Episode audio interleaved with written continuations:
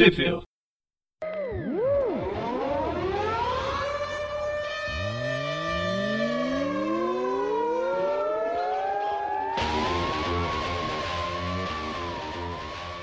Bem-vindos a mais um Tweepville. Eu sou o Presto. Eu sou o Gustavo.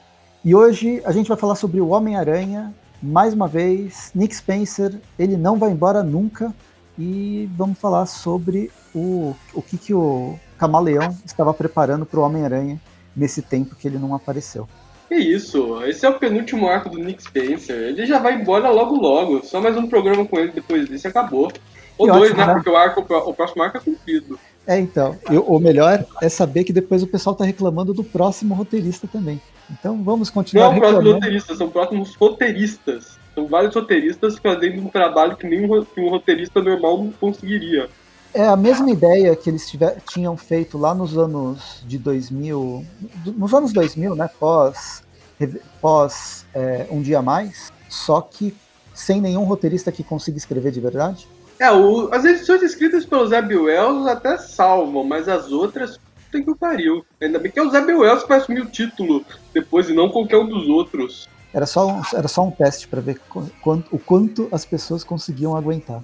Enfim, Jogaram todos os roteiristas na cúpula do trovão e viram quem é que sobrevivia. só sobra um.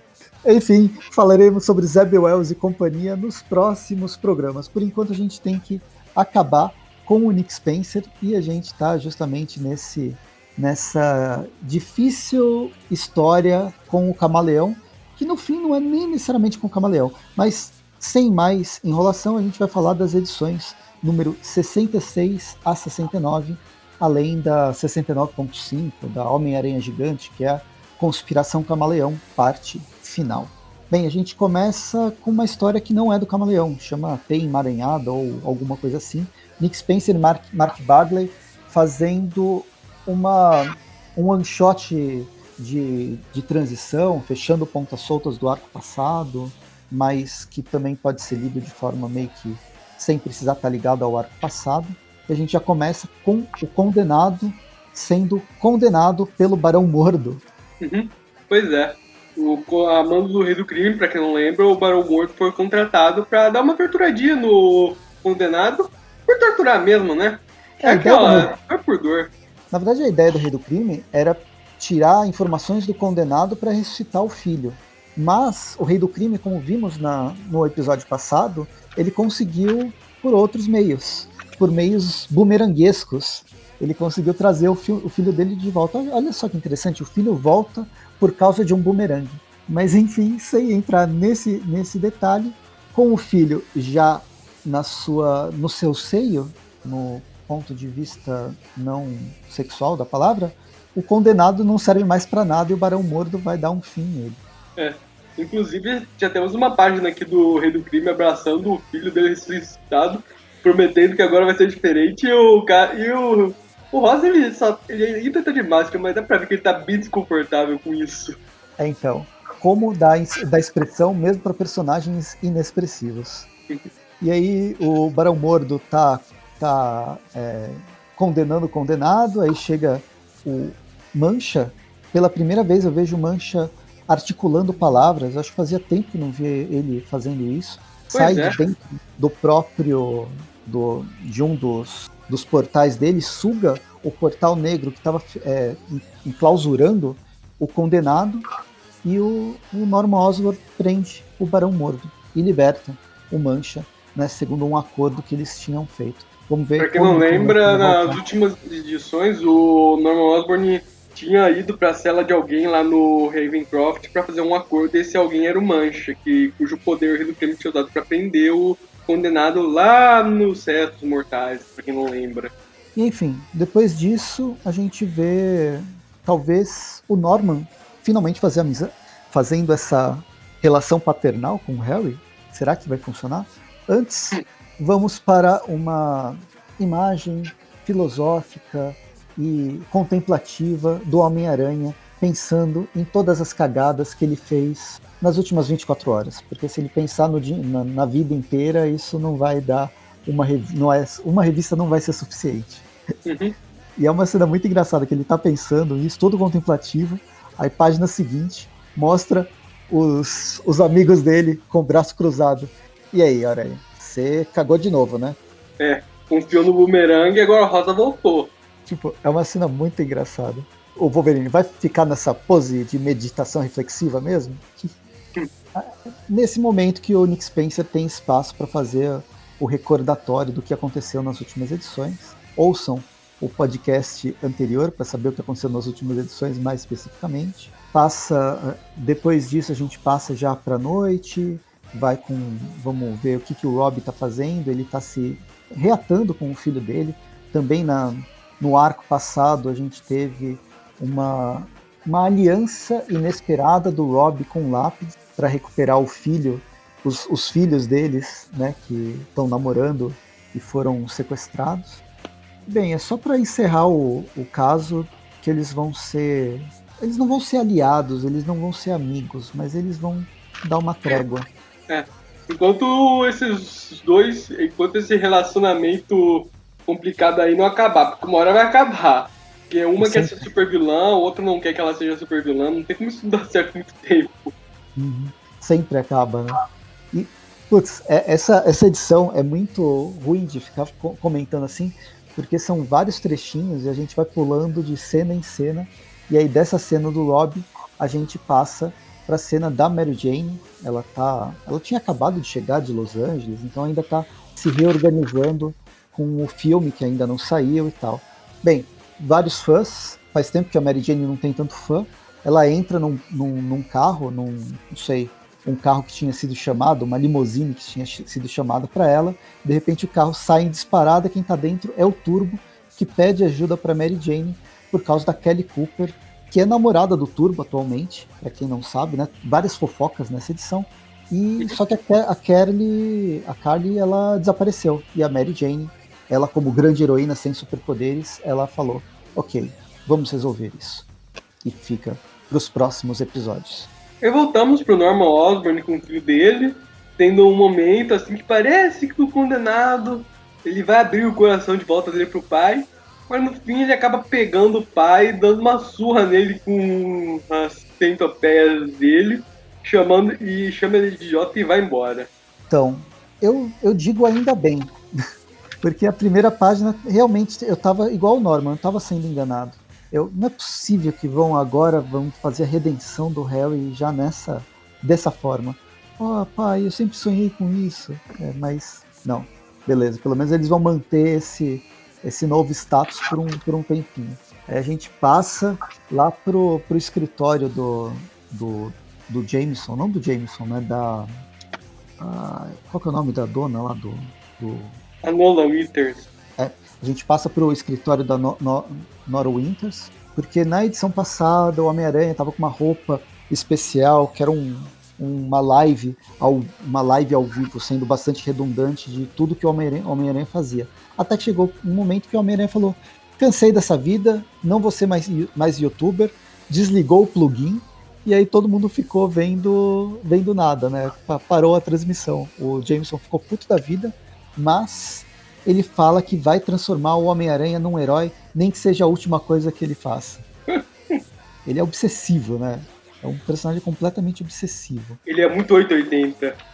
Parece que isso gerou um pouco de dinheiro, sim. Eu não, não entendo direito uh, como que esse dinheiro já chegou no Homem-Aranha ou no, no, Peter Parker, que vai reparar os danos lá da, da associação lá da, da Tia May, né? Que foi uhum, destruída mais uma vez. Então, mas como que esse dinheiro veio tão rápido para ele e depois para Tia May? É, é Pix? É Pix é, automático? Né? Bitcoin.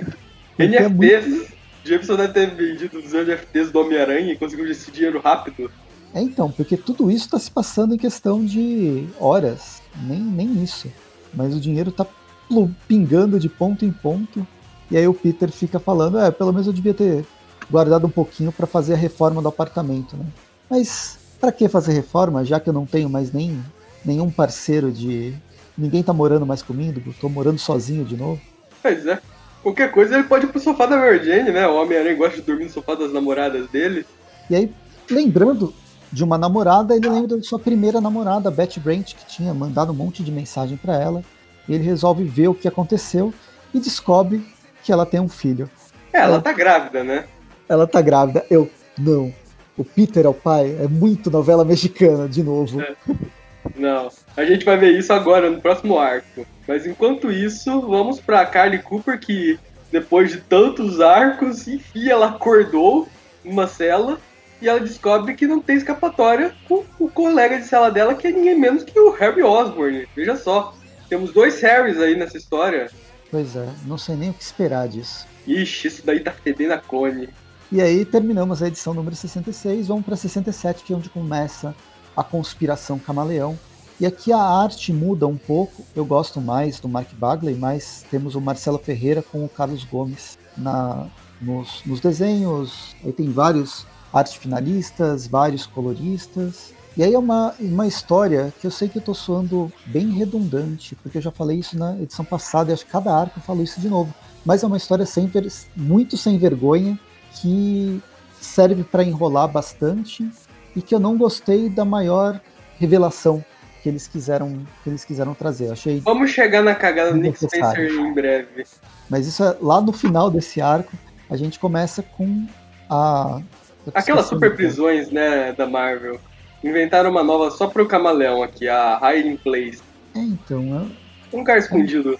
É um lugar escondido, ou esconderijo. Vamos para o esconderijo. Detalhe que um prédio tão grande assim, uma montanha, não vai ser tão escondido assim, não.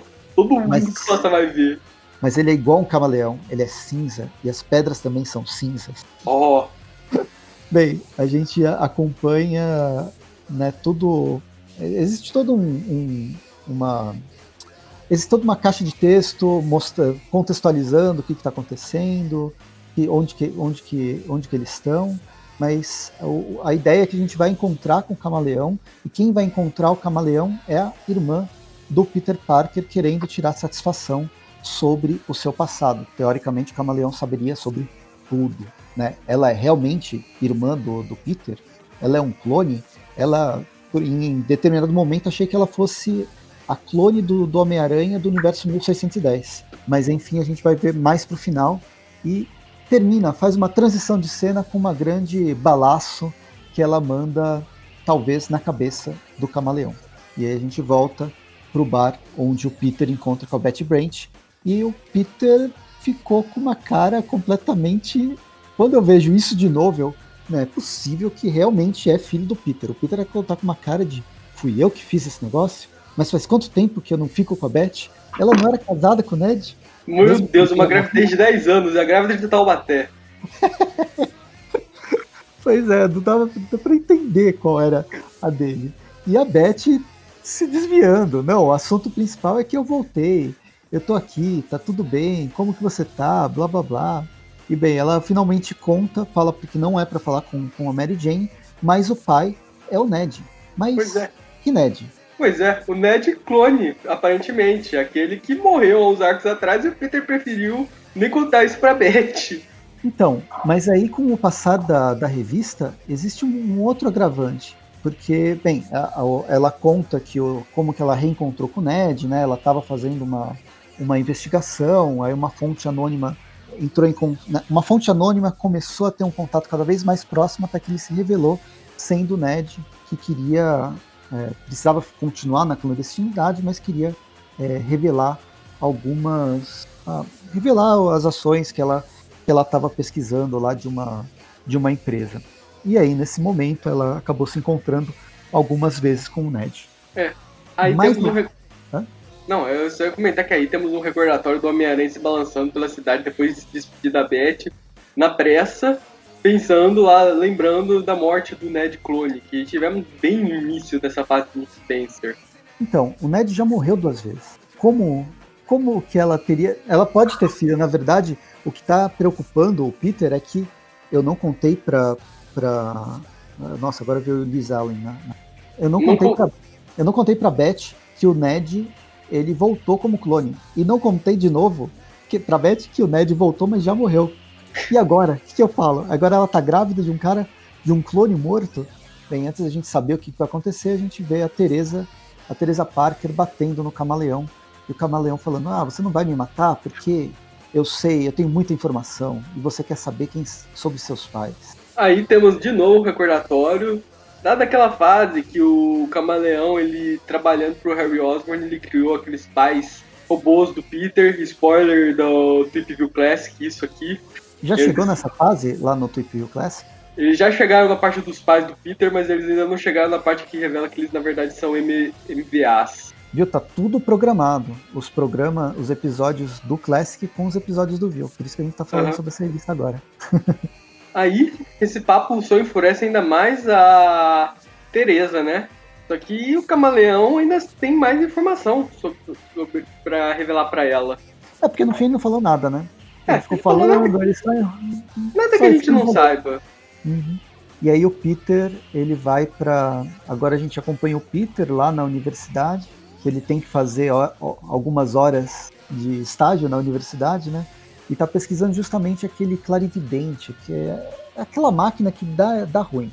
É uma máquina É. que analisa todo o multiverso e vê probabilidades, pode ver, pode é, imaginar qual seria o futuro, né? Vendo qual a maior pro- probabilidade de acontecer uma coisa, já que acontece em várias realidades parale- paralelas diferentes. É um cálculo matemático bastante complexo que, a- que ela faz. Seria muito mais fácil se ela só visse o futuro. Uhum. Mas enfim, eles não conseguem fazer funcionar porque falta, Energia. falta um tipo de energia, né? Alguma bateria que consiga fazer funcionar. Da última vez não deu muito certo e meio que explodiu o negócio. Aí vemos um pouco do dia a dia desse colega de estudos do Peter, que, pra quem não lembra, ele tá usando o cla- o clarividente pra conseguir uma grana nos cassinos lá do estrangeiro. Pelo menos É, só estava. né? É, é. Aí mostra um pouco da vida dele, que ele tem um- uma irmãzinha, que a mãe dele tá doente, que ele está conseguindo dinheiro pra, pro tratamento dela. Aquela coisa lá, né? Eles vão introduzir. eles- o roteirista é desesperado pro, pro leitor desenvolver uma empatia por esse personagem que ele acabou de nos ser apresentado e que ninguém liga. É, o problema é que ele já vem sendo apresentado faz tempo, né, que ele existe. Mas não teve nenhuma preocupação de desenvolver ele. Isso tudo poderia ser mostrado em um ou dois quadrinhos ao longo de várias e várias revistas. Pra gente criar empatia, justamente isso. Mas não, 70 edições depois ele resolve, nossa, e esse personagem que eu esqueci que ele é importante? Deixa eu colocar, colocar o histórico dele agora. Aí, enfim, ele tá levando o lixo pra fora e quem acaba encontrando ele é o, um dos donos do cassino que ele tava limpando, o Chance. É um personagem que eu acho muito. Eu quase não. Ele quase não aparece, mas eu gosto dele por ser um dos primeiros que eu li naqueles especiais do Todd McFarlane que a Abril lançou lá nos anos 90. Bem, é uma relação bem estranha que eu tenho de gostar desse chance. Ah, é um personagem legal, é um maníaco por apostas. E ele não é. é ele é um. Ele é aquele tipo de ladrão clássico, vai. De quase um anti-herói. Né? Ele nunca foi um anti-herói, mas é quase um anti-herói, no tipo Lupin. Ele faz golpes, ele é um cara que pratica golpes. Não é necessariamente um grande vilão que vai fazer. vai matar pessoas e tal. Ele tem uma outra proposta. Eu acho interessante, talvez por ser um pouco diferente. E o personagem tanto não é muito trabalhado que a roupa dele quase não mudou nesses 30 anos, É. 40 anos que, que ele existe. Uhum. Não que precise de muita mudança. É uma roupa. É uma roupa genérica, mas é uma roupa que funciona ainda hoje em dia. Sim. Aí, enfim, temos um recordatório sobre como o esse amigo do Peter estava limpando os cassinos dele e Tem alguma coisa. É o Jane. E só, é mais um recordatório pra gente sempre se situar no que, tá acontecendo. Aí vamos pra Silver Sable treinando, né? Agora ela, pra quem não se lembra daquele incidente, daquele arco do Dan Slott que quase matou ela, ela na verdade ela ficou toda debilitada e tava usando o MDA pra aparecer no universo Marvel. Agora ela parece ter se recuperado completamente e tá recebendo uns parabéns lá do do, do ex-marido dela, o estrangeiro. É, então, esse pessoal dos quadrinhos, eles têm uma recuperação bizarra. né? Milagrosa. Eu lembro do Batman quando tinha quebrou a coluna e mesmo assim voltou a andar. É, é que eles têm uma- um segredo que funciona na vida real, eles são ricos, né? Pois é. Enfim, e enquanto tá essa reapresentação da Silver Sable, Aí vamos aqui pro, pro Chance, ameaça, que, revelando que ele quer com o Jamie. Ele quer que o Jamie construa para ele um clarividente, um clarividente só para ele, já que um cassino que sabe o futuro é um cassino que nunca perde. E para construir esse clarividente, eles vão roubar o catalisador lá.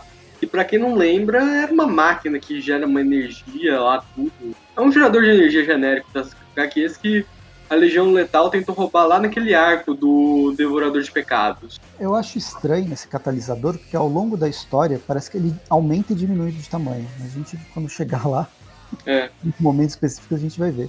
Aí volta para Teresa, a discussão. O que mais irrita nessa discussão da Teresa, acho que não é nem a revelação final. Ok, a revelação final me irritou muito. Mas ela enrola, são cinco edições de não acontecendo nada. Só é a Teresa ameaçando, chorando e o, o camaleão provocando. Provocando. Mas é. só fica. Não tem o que falar. É. Aí vamos pro Peter indo visitar a Beth, grávida de novo. E aí, pra surpresa dele, eis que temos o Ned Leeds que voltou. Ele está vivo. Vamos descobrir como em breve. Porque ainda vamos voltar para Teresa, porque eles vão conversar com outro prisioneiro daquela prisão que eles estão. E veja só, é outro cara que morreu, que devia estar morto e que voltou. No caso é o Cal Forz, o, o, o cara que matou os pais, né? O cara que é, matou os... os pais do, do Peter. Lembra? Aquele cara lá que o Peter matou a sangue frio nas HQs, jogando um míssel contra o carro dele. Pois é. Vai, vai ser inclusive mencionado. É. Bem, aí antes da gente. Tem uma historinha backup, né? Antes da gente fechar essa edição, a história termina mas nessa história backup a gente vai acompanhar o Dr. Octopus acordando com uma dor de cabeça enorme e sendo confrontado pelo Homem-Aranha Ben Reilly? Não, pelo Homem-Aranha Superior e seus ah, incríveis. Calma, que eu não tinha visto. Não, peraí, eu também não tinha visto. Aqui, ó, o Dr. Octopus, ele acordando e sendo confrontado pelas memórias que ele perdeu. Aqui tá basicamente explicando lá que ele tinha memórias sobre o progresso que ele teve na fase superior só que agora tudo isso se perdeu. E agora esse é alguém que trouxe ele para essa ilha, para essa base secreta, que quer que o Dr. Octopus trabalhe para ele em troca das memórias dele. Só que para fazer esse trabalho ele vai precisar de cinco outros amigos para formar oh, seis. Que fixação por esse número, né? Pois é, né? Beleza, terminamos de verdade a edição 67. Vamos para a 68, que tem a mesma equipe criativa e tem a mesma enrolação. Que a gente começa com o golpe final, né, sendo revelando as coisas, revelando sem revelar nada para Teresa Parker. Acho que o mais interessante é mais para o pessoal mais que já acompanha o Homem-Aranha desde sempre, é que ele vai fazer referência a vários momentos clássicos do personagem, uhum. como ao, ao, momento que foi revelado que, como que os pais do, do Peter morreram, que eles eram agentes duplos, depois vai mostrar outras. Essa edição vai, mostrar, vai ter vários recordatórios do, da cronologia do Peter, né? É, o pessoal que ama os recordatórios do Nick Spencer deve estar tá amando esse arco, né? Depois dessa página com, com o golpe final e com o Camaleão e, e a Teresa, a gente volta lá com o Peter engasgando, né, Ned, como assim? Você tá vivo? É você mesmo? Aí ele vai contar o que, que aconteceu. Então, em 1900 e nananã, eu nasci. E aí a gente tem todo o recordatório desde que ele nasceu até as dec a décima morte né, do personagem. É. Ele sendo doente macabro, ele não sendo doente macabro, mente dele sendo apagada, mente dele não sendo apagada. Aí ele se transforma. A, a grande revelação, acho que a gente tem aqui é que... esse é o de verdade. Ele, ele é imortal porque ele tem um, um, o soro um do fator, duende. um fator de cura do soro do, do duende sem é. calor. Basicamente, o negócio é o seguinte: enquanto ele tava na Europa, ele foi nos dos esconderijos do Norman Osborn, achou o soro do Duende Verde, tomou, não fez efeito imediato, ele morreu. Só que, como todo mundo que toma o soro do doente, ele morreu, mas passa bem. Aí voltou. E essa é a história. Então, esse é o Ned de verdade. Tem seu clone. Esse é o ponto. É. Te tecnicamente, teoricamente. Vai saber Aí... se revela mais coisa na frente, lá pra frente. Daqui a duas edições ele é um MVA é. do Ned de verdade, que criou antes de morrer, quando tomou o soro do, do Duende Macabro e se transformou num clone. É.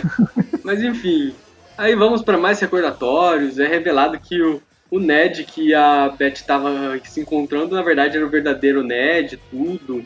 E que eles estiveram trabalhando num caso envolvendo o, o estrangeiro e o colega de, de faculdade do Peter, que andou usando aquele aparelhinho dele lá para roubar uma grana dos cassinos. Aí o Peter já sai correndo para casa de, de, lá de novo para ir atrás do Jamie. Aí voltamos pro Jamie com está indo lá pegar o catalisador lá na universidade. O catalisador já diminuiu bastante de tamanho nessa página, como o Press comentou. Aí enquanto ele está indo. Tem um momento que parece que ele cabe no bolso de alguém. Pois é. Aí tá o estrangeiro e o Chance numa van. Tem um monte de Halloweens lá se preparando, em cima de um prédio se preparando. O Jamie ele vai encontrar, se encontrar lá com o Dr. Connors e ele aproveita lá para roubar lá o um cartão, é né? Um cartão de entrada. É, o cartão de entrada dele lá. Só que enquanto ele tá indo lá pra roubar, ele acaba se encontrando com outro cara que andava sumido, que é o Slide, né? Eu não lembro qual é o nome dele, é o Esfugadil. Aqui tá como Esquivo, mas eu tô com a versão não oficial. É, o Esquivo. Ah, o Esquivo. Quem que é esse personagem? Esse eu quero, eu quero explicação. Ah, ele era um cientista que criou uma fórmula para que permite que o, ovo não fica, fique aderido nas panelas. Só que deram uma trapaceada nele, tudo. Ele acabou. Ele acabou querendo vingar, indo pro crime. É, aquela origem genérica lá de vilão de quadrinhos que era cientista. A Como diferença é que, caso o poder dele é que nada adere ao corpo dele. Qual, como que escreve o nome dele? Calma, tem que ver aqui. Não, na revista não tá? É que eu queria procurar no Marvel Database. É, eu também tô querendo procurar aqui. Calma. Live. É o Jerome Betcher. Deixa eu até procurar qual é o nome dele no Brasil. Uma referência de personagem de contrato. É o Esquivo mesmo. Esquivo. A gente tá lendo é Espetacular ou Amazing? Amazing. Aí, o Esquivo, ele. Temos um recordatório lá sobre como o confronto do Homem-Aranha com a Legião Letal, quando eles vieram roubar aquela máquina, tudo. Mas enfim, eles voltam ao trabalho, enquanto o Jamie ele distrai os guardas, o Esquivo ele já passa lá pelo por aqueles laserzinhos lá e já invade, já, já faz tudo para roubar a máquina. Só que quando eles estão terminando o serviço, eis que chega o Homem-Aranha. E começa uma briga lá do Homem-Aranha com o Esquivo lá, tudo. E para piorar a situação, eis que já chega explodindo tudo lá o estrangeiro, o Chance e os, e os seus Halloweens. E a edição acaba aí. Pelo menos até aquela historinha do Dr. Octopus, né? Aquele do, preparando o terreno para o novo sinistro. Onde vamos pro Dr. Octopus numa praia, onde ele acaba reencontrando o Homem-Areia e os dois se juntam. Eu estava procurando esse, esse esquivo.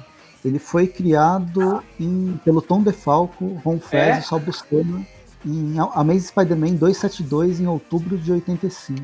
É, um personagem, personagem antigo. Ele me lembrou. Não sei se você assistiu a série do Watchmen, mas tinha um, um personagem que ele era. A gente nem sabe nada sobre ele, mas ele usava um, um tipo de spray uma roupa toda de borracha, usava um tipo de spray no corpo e aí ele escorregava. É, o grande poder dele era escorregar. Em uma das cenas icônicas, ele tá fugindo da polícia e ele escorrega para dentro de um bueiro. Eu não pois lembro é. o que aconteceu com ele. A série do Hotman, ela plagiou esse personagem da, do Homem-Aranha. Veja só vocês, a DC revelando o lixo dos vilões do Homem-Aranha. Isso daí é um vilão classe Basicamente. É, cara, esse vilão é muito nada a ver. Ele não teve nem a. Ele nem morreu. Ele é tão ruim porque ele nem morreu para voltar depois. Não, ele já morreu algumas vezes para voltar depois. E a última vez que ele voltou, eles nem se deram ao trabalho de dar uma explicação por, por que ele voltou. Ah, ele chegou ele simplesmente voltou vivo. Já morreu mais de uma vez. Na primeira vez, o tentáculo ressuscitou ele. Na segunda vez, ele morreu mesmo lá na Guerra Civil. E trouxeram ele depois de volta sem explicação e e tocaram o barco. Nossa, é fim de carreira esse, esse é. cara. Enfim, é, eu queria fazer essa referência ao Watchman. A série é bem legal, mas esse, esse personagem é engraçado. Ele não pode ser mais do que engraçado. Aqui ele tá ameaçador. Ele tem que é. ser, pelo menos. Enfim, terminando a edição número 68, vamos para a edição 69. Começa mais uma vez com a, a Teresa conversando lá com, com os três, lá o, o, o assassino dos pais, o camaleão. Aí eles começam a viajar pelas memórias através de é, realidade virtual. Realidade virtual não, como é que chama? Hologramas. Hologramas. E vai, vai visitar vários, vários momentos da vida do, do, dos pais do Peter, do Peter e tal, que tem alguma coisa a ver. Mas é. enquanto isso, a gente vê o Homem-Aranha batendo em abóboras. Uhum. É, é o Homem-Aranha enfrentando aí todos os Halloweens, enquanto o Jamie, o estrangeiro e o Chance só observam, né? Aí durante essa briga, o o Esquivo e o Chance eles já se metem no meio dela, o Homem-Aranha já aproveita para jogar um no outro. Aí o. Nossa.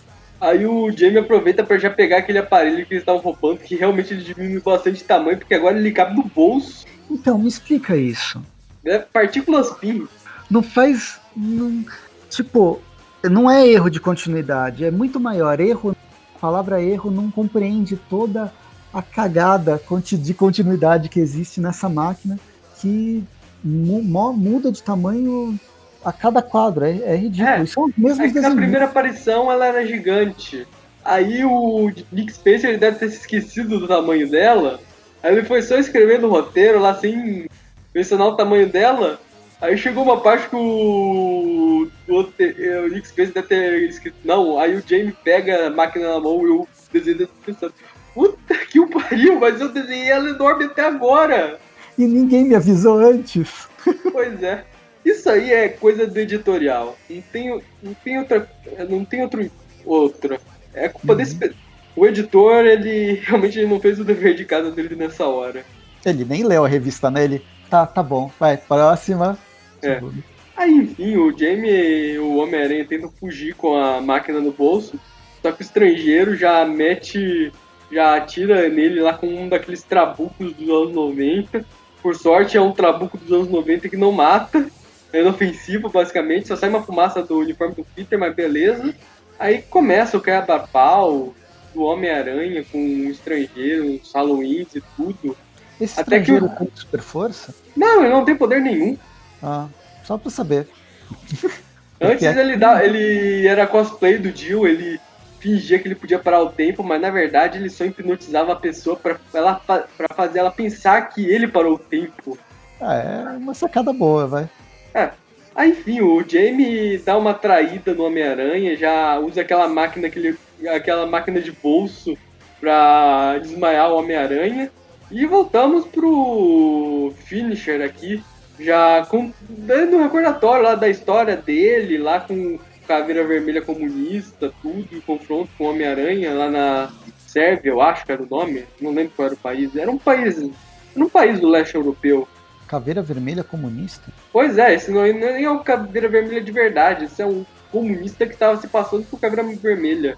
Nossa, que caos. Tem, inclusive, o momento que o personagem teoricamente morre por causa do míssil que o é. Peter deixou cair.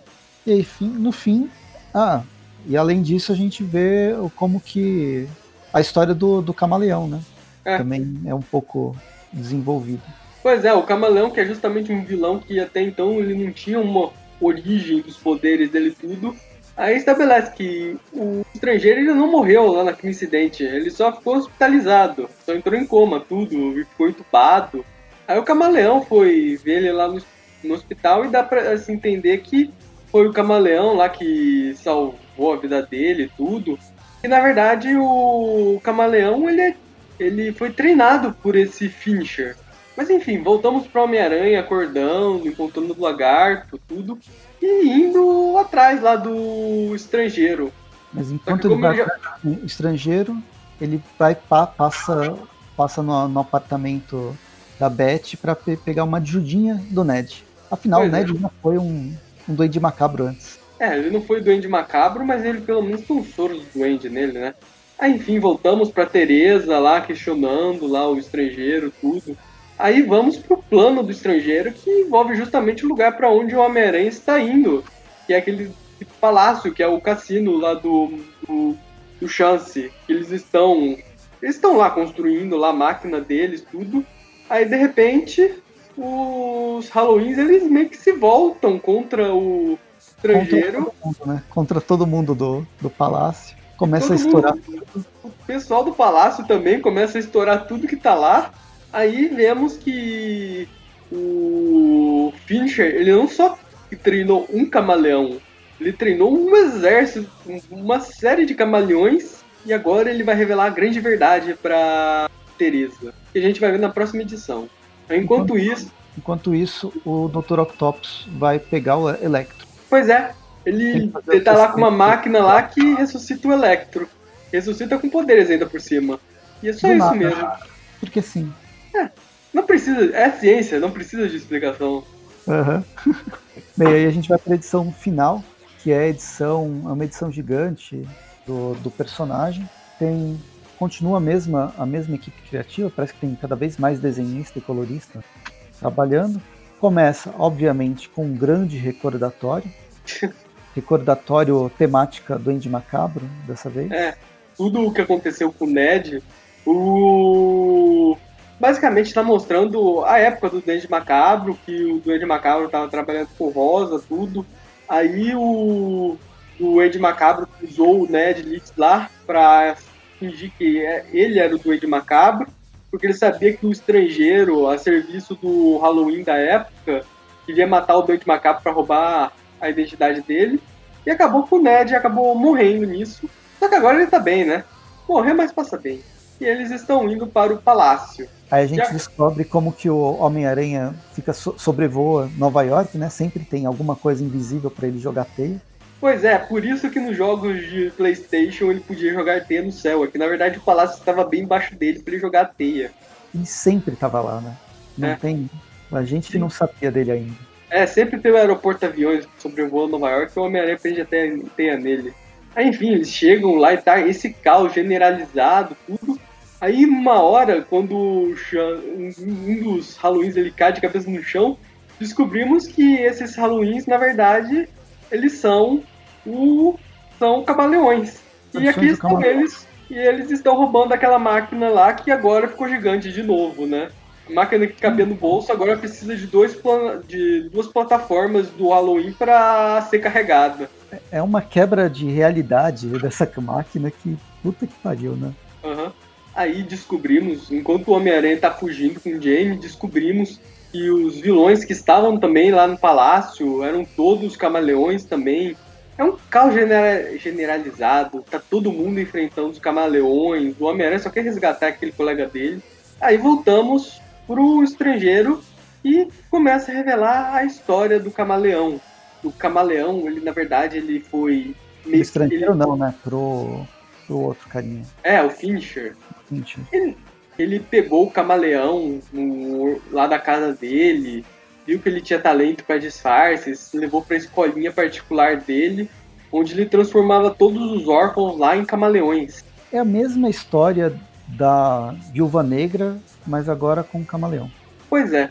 É tudo russo, né? É, pois é. São essas é, os russos têm um monte de quarto de salas vermelhas, né, para diferentes vilões. Essa Aí, é a sala verde. É. Aí voltamos pro estrangeiro e o Chance enfrentando os Halloweens enquanto eles fogem com aquela máquina que ficou gigante de novo. Aí enquanto eles se enfrentam, eu... a, a máquina tá cada vez maior. Essa agora ele saindo quase que não sai pela porta do, do aeroporto aviões, né? É. Aí enquanto o Chance tá enfrentando os camaleões, esse que aparece o Ned Leeds que começa a enfrentar de que começa que já desce a porrada no estrangeiro. Aí enquanto o Homem-Aranha ele deixa o Jamie num canto lá para tentar resolver esse problema. Ele é quase atacado lá por um camaleão vestido de espardo, mas ele é salvo pelo esguio e sai correndo. Então, o esguio tem super velocidade também? É, ele Não. escorrega rápido. É, olha, essa, olha essa imagem. Ele parece o Flash nessa escorrega rápido. Não, na primeira aparição dele, ele não enfrentava o Homem-Aranha na porrada, não. Ele só fugia dele. O negócio dele não é sair do cacete. O negócio dele é sair correndo. Poxa, mas Aí, eu imaginava muita velocidade. Uhum. Aí voltamos pra Teresa e pros flashbacks dos camaleões. E igual naquele filme lá da Angelina Jolie, ela, todos esses camaleões eles se infiltraram no, na América como agentes duplos em posições de poder, de cientistas e tudo. Aí vamos pra grande revelação, que a Teresa, na verdade, ela poderia ser um desses camaleões, e não filha do, do Richard Parker com a, com a. Nossa, com a Mary Parker, os pais do Peter. E o pior que o estrangeiro, ele não deixa isso claro, ele meio que começa a jogar um monte de histórias. Não, às vezes você era mesmo filha deles, eu te peguei depois e te transformei num camaleão. Ou não, seus pais eram camaleões o tempo todo. Ou é meio termo, ou sei lá o que. Enfim, é o camaleão aqui fazendo uma confusão, mexendo, é esse Fincher mexendo com a cabeça da Teresa, a Teresa não aceitando. Voltamos pro caos generalizado lá no palácio, com os vilões destruindo tudo, enquanto o Ned e o Fincher eles entram na porrada de igual para igual, né? Eu, tô, eu só estou supondo que o Ned ele tem o poder do soro do duende. Porque na Marvel Wiki não diz nada. Essa é a única explicação plausível pro Ned Leeds estar na porrada de igual para igual com alguém com um estrangeiro que é um agente, é um assassino profissional treinado. É, então, o estrangeiro na edição passada ele estava batendo no Homem-Aranha, agora ele tá apanhando do Ned. Pois é, que é um repórter treinado, né? É. Aí o ah. Homem-Aranha, ele vai lá pra fora, ele joga teia na cara do, do chance dos camaleões e recupera a máquina. Aí quando o Esquivo ele vai dar um fim no Jamie, o Homem-Aranha já salva ele, já pega clarividente, tudo, enquanto o estrangeiro, agora não é mais uma briga, agora o estrangeiro tá levando uma surra do Ned, tudo. Aí o Peter, que acaba impedindo o Ned de longe demais, eles vão fugir, né? do lugar, enquanto o Homem-Aranha carrega aquela máquina que cabia no bolso agora nas costas. Aí o, o palácio ele começa a cair, aí o Homem-Aranha vai pra sala de controle, eles começam a trabalhar lá pra fazer o negócio funcionar. É, porque eles viram que provavelmente a, a maioria dos universos, a tendência é que esse aeroporto aviões cassino ela cai, cai em Nova York, destrói tudo e eles morrem também, né? É, e aí, aí tem que tem... o porta-aviões para ele cair mais para frente. É, aí tem várias. O Nick Spencer ele joga várias páginas só para mostrar esse negócio caindo numa ilha lá deserta. Só tem árvores, vai saber que lugar de Nova York é esse. Mas enfim, eles conseguiram, ele, o Homem-Aranha venceu, impediram lá que o Clarividente fosse roubado. Os camaleões todos vão presos. O, o Ned, Ned a... termina bem lá com a Beth, né? Eles se é. abraçam, tudo tudo muito bem. E aí o Peter, ele recebe o clarividente, né, pra, fica com ele. No fim, o, o, lá o cientista resolve, ó, toma, toma que o filho é seu. Eu não consigo mais. Você resolve o que, o que quiser fazer com ele. Toma, faz o que você quiser com ele que eu já cansei. Aí o Peter de decide. Batata quente, né? Ele brinca de batata quente e ele entrega pra Teresa. É. Aí a Teresa ela tem todo o momento meloso dela abraçando o irmão dela.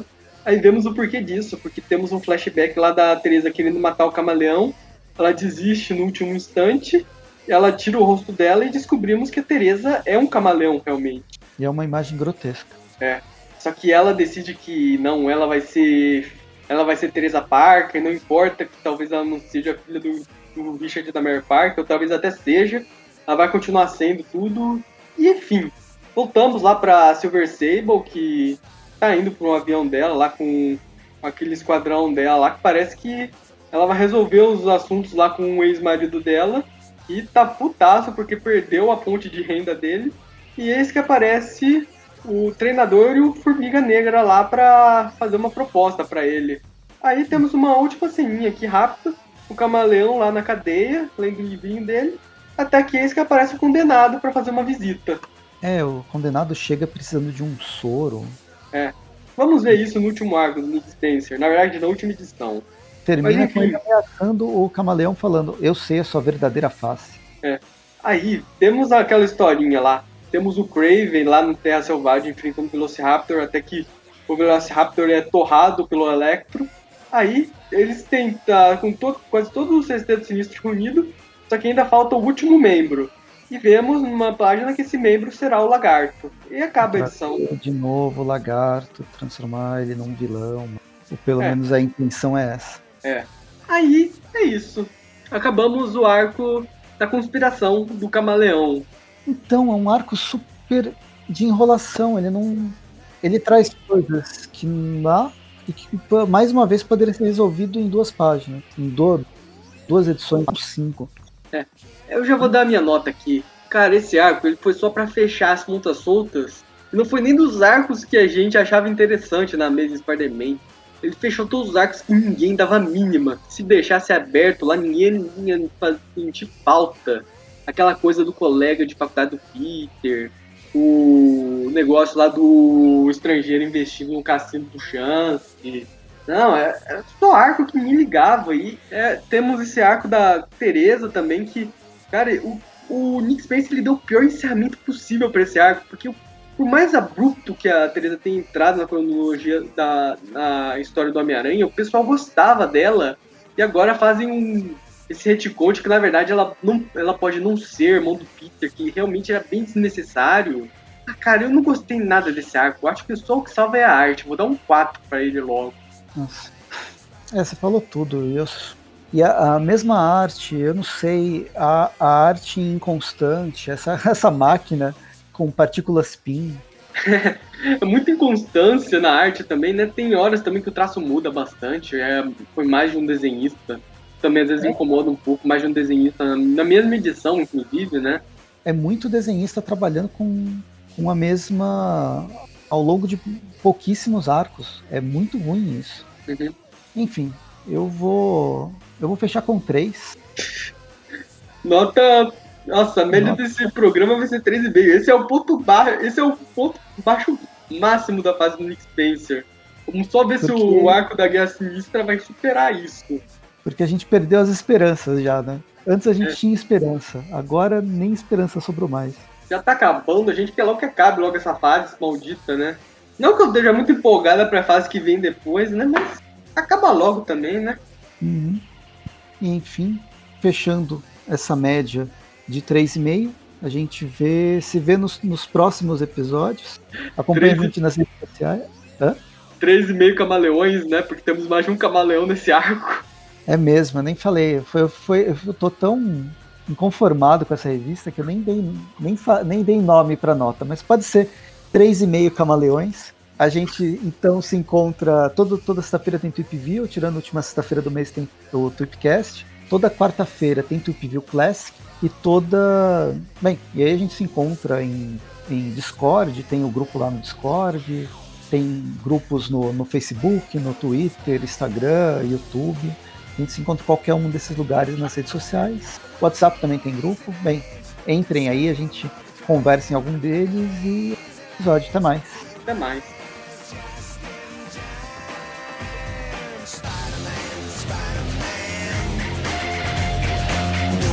impossible, why because again